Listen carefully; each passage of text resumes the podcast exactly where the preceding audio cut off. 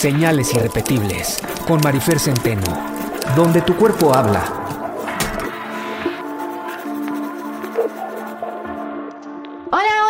están? Yo soy Marifer Centeno y esto se llama señales irrepetibles. Son esta sucesión de cosas que parecen coincidencias pero que no lo son y que van construyendo nuestro destino, nuestra vida y también la historia de la humanidad.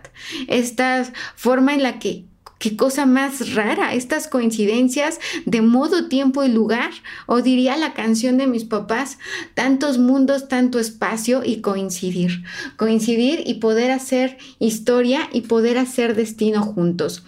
Vamos a hablar de estas señales, de señales irrepetibles, como cuando conoces a alguien y te enamoras y te das cuenta que era su pelo, que eran sus ojos, que era el momento, que eran tus hormonas, que era tu olfato y vas diciendo, claro, claro, busqué a alguien parecido a mí. Eran señales irrepetibles, cosas que solo pasan una vez en la vida, pero que van haciendo nuestro destino y que van formando nuestra identidad, quién soy, cómo soy, cómo me siento. Perdona si de repente hablo muy rápido. Hay gente que cree que hablo muy rápido porque en la tele me apuran, pero no, al contrario, a mí siempre me dicen, Marifer, habla más despacio. Y de chica me decían, Marifer, estás leyendo muy rápido. Y hay quien dice que tengo serios problemas de ansiedad, pero ¿qué va? no, pues no, lo que pasa es que hablo muy rápido porque Trato de decir las cosas como van saliendo de mi cabeza y uno de mis grandes defectos o virtudes es que no tengo filtros. Y quizás para mi profesión ha sido una ventaja decir la verdad, pero agradezco muchísimo que la gente tome a bien mi verdad y lo que yo estoy viendo. Hoy vamos a hablar de qué es la grafología. Y es que la grafología para muchos tiene que ver con la numerología, con la astrología. Y yo me pregunto, ¿pero de dónde? O sea, no hay manera. Y no es que tenga algo de malo lo otro. Lo que pasa es que lo otro tiene un sentido, pues, adivinatorio, esotérico y mágico. Y a mí me encantaría tener algún don, algún, algún don como la evidencia o la sanación. Siempre creo que me gustaría curar gente, pero estoy lejísimo soy ordinaria y soy muy normal. En ese sentido no tengo ningún don. Pero lo que sí sé es que el cerebro humano es quizás el lugar más maravilloso y más desconocido. Y la personalidad humana encierra esta doble potencialidad donde somos lo mejor del mundo, pero también lo peor del mundo, donde conocerse es quizás la herramienta más poderosa que podamos utilizar. La grafología se dedica a estudiar la personalidad por medio de la escritura. Es tu cerebro que manda información a tus manos. No importa qué día naciste o qué signo eres. No importa cómo esté la luna ni las energías. No tiene absolutamente nada que ver con algo como una evidencia o algo por el estilo. Tiene que ver con la información que manda el cerebro a tus manos. De hecho, escribir parece algo muy fácil. Sin embargo, requiere la utilización de todas las estructuras cerebrales funcionando de manera conjunta y coordinada. Imagínate tú, eh, asociadas al pensamiento, al lenguaje y a la memoria, pero también a las emociones. Hecho, hay un estudio que demuestra, y esto te va a pasar a ti, que siempre escribes diferente de acuerdo a tu estado de ánimo. Bueno, pues la amígdala, bueno, pero también el área de Broca, el área de Wernicke, que son las áreas encargadas del lenguaje, pues la escritura es el lenguaje escrito, se ven reflejadas en tu letra. Es decir, cuando tú escribes, el estado emocional se ve reflejado. Y te pongo que hagas una prueba, ah, para que no digas que yo estoy aquí inventando o algo por el estilo. Toma una hoja en blanco, la que tú quieras, a la hora que tú quieras. En este momento sería lo ideal. Y quiero que pienses en lo mejor que te ha pasado en la vida y escribas la palabra hola. Escribe lo mejor que te ha pasado en la vida, lo más bonito, lo que más te ha hecho reír, lo que más felicidad te da, tu deseo más profundo, lo que más amas, lo que más deseas, lo que sabes que va a pasar, lo que tanto has visualizado, o esa persona que te da paz o que te da risa. Hablo de un pensamiento que verdaderamente te lleva a un lugar feliz. Perfecto. Ahora, escribe la palabra hola. Así, textual, la palabra hola con ese pensamiento feliz, ¿no? Imagínate con, con tanto dinero o comiendo sin engordar o con el gutis perfecto o con el amor de tu vida. Imagínate eso y escribe la palabra hola. Ahora, quiero que pienses en el momento que más te han humillado, que más mal te has sentido, el comentario que más te ha denigrado, eh, que pienses cuando te dijeron que eras tonto, loco o poco suficiente. Y escribas la misma palabra, la palabra hola. ¿Salió diferente? Claro que sí, por supuesto, la esencia se mantiene. En esencia somos lo mismo. Hay que recordar que la identidad se conforma de dos cosas, núcleo de identidad y periferia de la identidad. Sin embargo, somos seres emocionales con capacidad de razonar. Si te fijas, la palabra hola que escribiste cuando, cuando estabas contento, cuando tuviste ese estímulo feliz, es diferente con cuando escribiste la palabra hola con el estímulo que no fue feliz. En mi caso, en mi caso salió la palabra hola feliz grande y hacia arriba. Salió además una con mi colita de alacrán, ¿no? Salió la, escribí más fuerte y más firme. En cambio, el hola, cuando pensé en el momento más humillante de mi vida o en la persona que más daño me ha hecho, salió mucho más chiquito y salió mucho más chiquito y en algunas personas va a salir más anguloso y en algunas personas va a salir más apretado. ¿Por qué? Pues porque cuando yo me siento humillada, me empequeñezco. En cambio, hay gente que al contrario la va a hacer más grande y más angulosa porque se va a enojar y porque se va a defender. Y habrá quien la haga más apretada porque se va a estresar. Pero lo que quiero decir con esto es que no solamente somos lo, lo que somos en esencia, pues, sino también los estímulos que vamos viviendo. Para escribir hay diferentes lóbulos que están, lóbulos cerebrales que están implicados en el acto de escribir. Por ejemplo, el lóbulo frontal. El lóbulo frontal se va a encargar de las funciones del razonamiento y de la abstracción de lo que se va a escribir. El lóbulo temporal, que lo que hace es una discriminación gráfico-fonológica. ¿Qué es esto? Que tu cerebro va a ubicar cada sonido con la letra que le toca. Y el lóbulo parital, que es la coordinación óculo-manual, para que tú puedas escribir. Y es que a pesar de que todos aprendimos el mismo modelo caligráfico, o al menos en mi generación sí, hacemos una deformación. Me estaba contando una amiga muy querida, que también tiene un podcast, me dijo, es que sabes que Marifer, todas las que salimos de tal escuela escribimos igual. Y entonces me mandó la escritura a todas sus amigas de la misma escuela. Y sí, eran similares, pero no iguales. Hay micro rasgos. Por ejemplo, la escritura de Amber Heard y de Meghan Markle se parecen. Las dos parecen ser una derivación de un modelo que se llama modelo cortesano, que es un modelo muy, un modelo caligráfico muy adornado. Sin embargo, el gesto gráfico es único.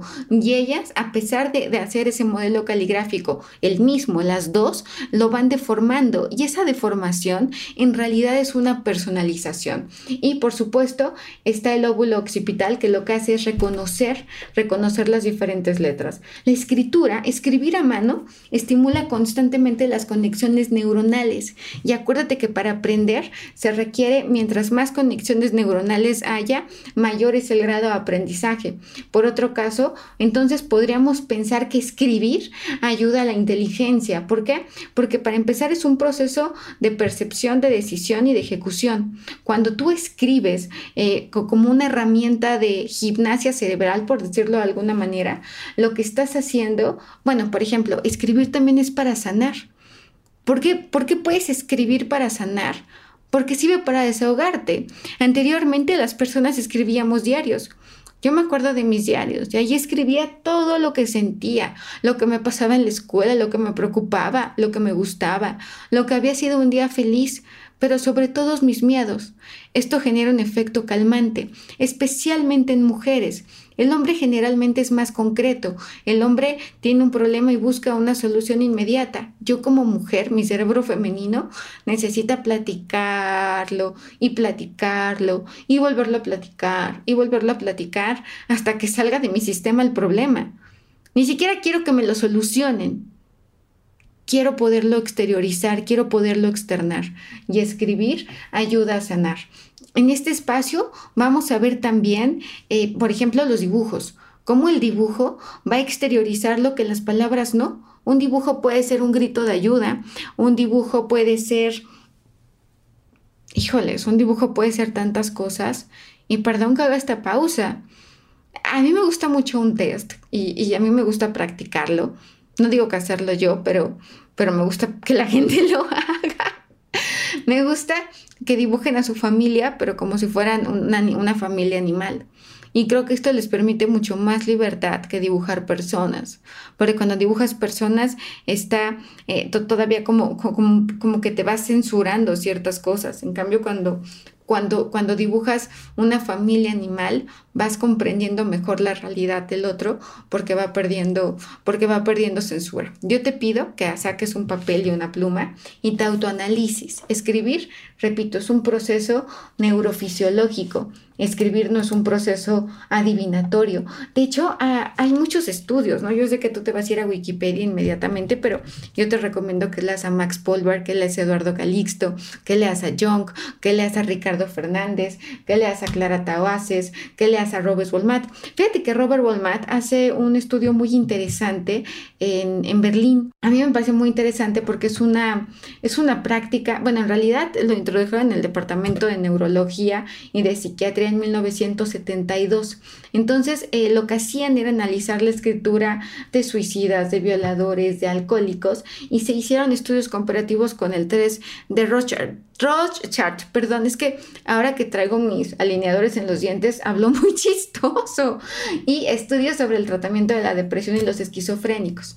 Eh, y estos, eh, había, había hay, suficiente evidencia y un largo aprendizaje para, para entender cómo de alguna forma había ciertas eh, similitudes y rasgos en común en las personas que, tenían problemas de alcoholismo. Bueno, ahí tienen lo que se llama presión de Rosario.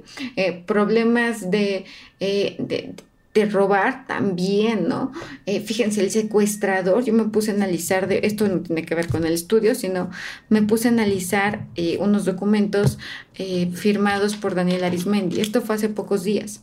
Y en esos documentos me llamó mucho la atención el rencor social que había en este hombre.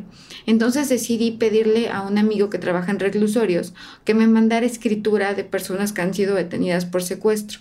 Lo interesante es que el rencor eh, y ciertos rasgos de, personalidad se mantenían. Ahora, hay un psicólogo suizo que se llama Max Polver. Max Polver yo creo que es uno de los exponentes más importantes de la grafología científica. Y él sí se dedica textualmente a, realizar esto. Lo que pasa es que es muy difícil, y, y, lo digo en serio, yo creo que no hay suficiente investigación, ni recursos económicos, ni interés real para darle la grafología el lugar que merece. También la, la psicología fue una, fue una pseudociencia o una llamada pseudociencia por mucho tiempo, que se utiliza de forma peyorativa, pero no necesariamente es así. Ahora, el doctor George Serratriz, esto es de la Universidad Francesa de Neurología, realiza varios fundamentos neurológicos de lo que sucede en la escritura. Y así podría decir muchos. Pierre Bocard cuando habla de la grafología y la medicina, Charles Samson Ferré, eh, Charles Robot. De verdad hay una, eh, Alfred Binet, o sea, eh, Gabriel Tarde, pero bueno, Gabriel Tarde es muy anterior, es muy anterior, pero él es un representante de la sociología con tenencia psicológica. Es decir, eh, yo considero que no le damos la importancia necesaria al modelo caligráfico, pero el modelo caligráfico es también un acondicionamiento de conducta. Es decir, si tú a un niño lo enseñas a escribir desde chiquito muy cuadrado, va a generar un comportamiento más rígido. Por eso creo que es importante decir que los padres de alguna forma son los primeros orientadores vocacionales. Ahora sí, toma un papel y una pluma y escribe, escribe tu nombre. Y no es que analice el nombre, analizo los de la escritura y es lo que vamos a hacer hoy. Si te llamas Andrés, bueno, pues Andrés. Si te llamas eh, Mitzi, pues pon Mitzi. Si te llamas Tebo, pon Tebo. Si te llamas Gabriel, Gabriel. Si te llamas Natalia, pon Natalia, pero tú pon tu nombre. Eh, y bueno, si quieres poner apellido también, adelante. ¿Listo? Ok. Esto que escuchas soy yo moviendo la hoja. Tan tan. Perfecto. Entonces vamos a poner nuestro nombre. ¿Ya lo hiciste? Perfecto. ¿De qué tamaño escribes? El tamaño tiene que ver con la forma en que te relacionas. Si escribes grande es porque te relacionas con habilidad, porque eres una persona que además le gusta ser visto. Prefieres que ser visto a no. Si escribes mediano es porque la forma en que te relacionas sabes trabajar tanto solo como en equipo y hay capacidad de adaptación. Si escribes chiquito es porque eres más observador y minucioso. A mí me gusta mucho eh, las definiciones de Oriana Falachi, que para mí es la mejor periodista de todos los tiempos, y ella habla de la palabra persona.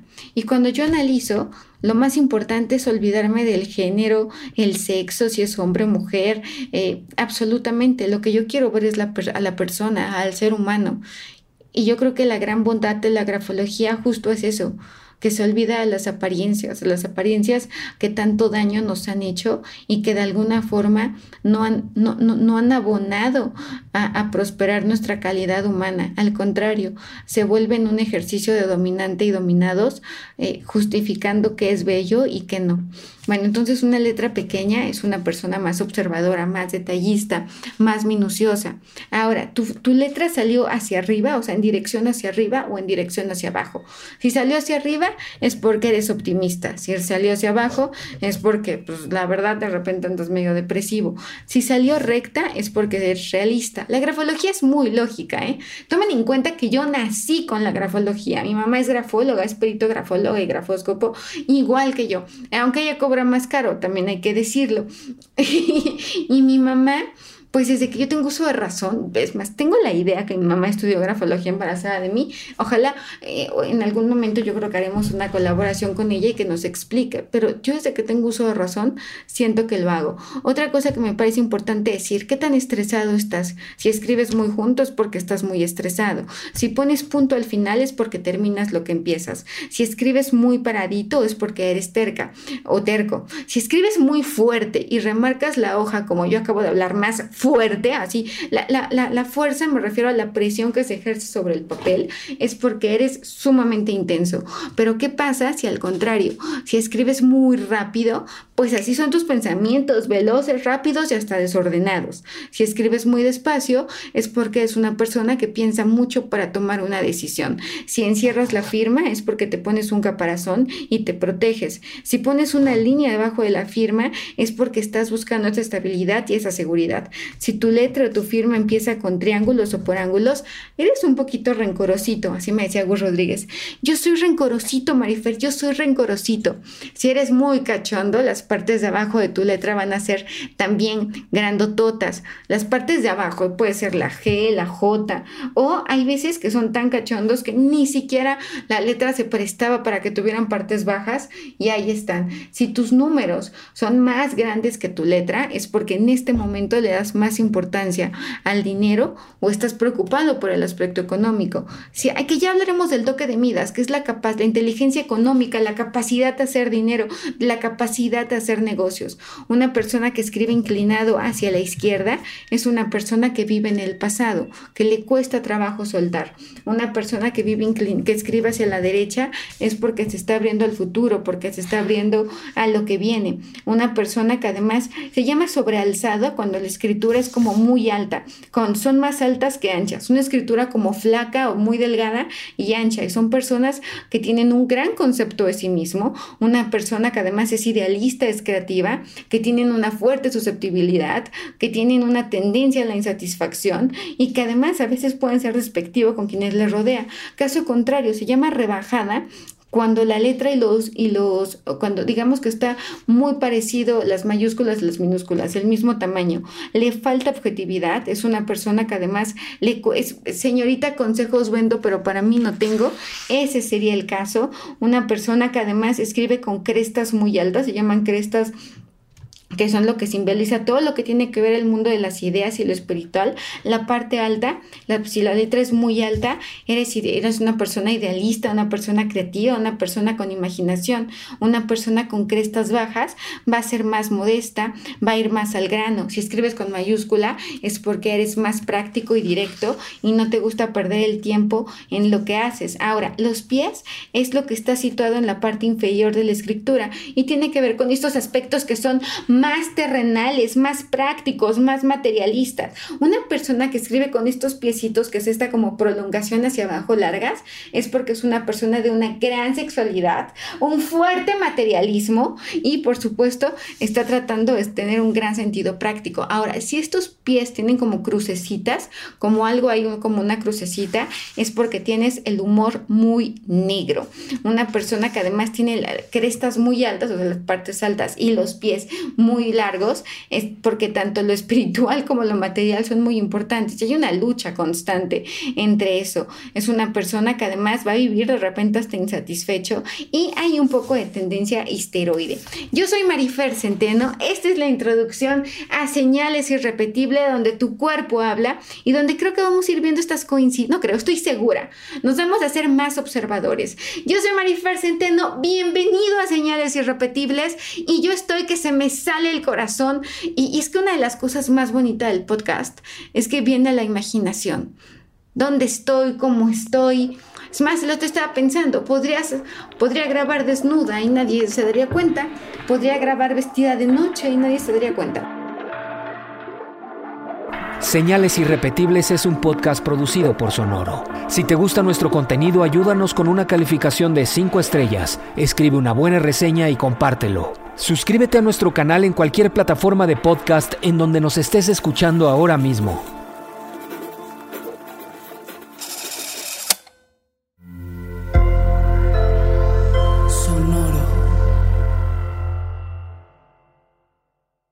It is Ryan here and I have a question for you. What do you do when you win? Like, are you a fist pumper? a woohooer, a hand clapper, a high fiver. I kind of like the high five, but if you want to hone in on those winning moves, check out Chumba Casino. At ChumbaCasino.com, choose from hundreds of social casino style games for your chance to redeem serious cash prizes. There are new game releases weekly, plus free daily bonuses. So don't wait. Start having the most fun ever at ChumbaCasino.com. No purchase necessary. BGW. Void were prohibited by law. See terms and conditions. 18 plus. ¿Estás listo para convertir tus mejores ideas en un negocio en línea exitoso? Te presentamos Shopify. Tal vez no lo sabías, pero nuestro podcast More Than Mamis es un negocio y lo empezamos por supuesto para desahogarnos y hablar sobre la maternidad, no para convertirnos en expertas de ventas y del e-commerce. Así que sí, necesitábamos ayuda para vender nuestro merch y poner en marcha nuestra tienda. ¿Y cómo suena con Shopify? Llegó otra venta. Shopify es la plataforma de comercio que está revolucionando millones de negocios en todo el mundo. Ya seas un emprendedor desde tu casa o desde donde sea, Shopify es la única herramienta que necesitas para iniciar, administrar y hacer crecer tu negocio sin dificultades. Con Shopify puedo gestionar pedidos, envíos y pagos desde cualquier lugar, brindándote toda la información y estadísticas de tus ventas al detalle. Regístrate para un periodo de prueba con tan solo un dólar al mes en shopify.com barra sonoro, todo en Ve a shopify.com barra sonoro para llevar tu negocio al siguiente nivel. Shopify.com barra sonoro.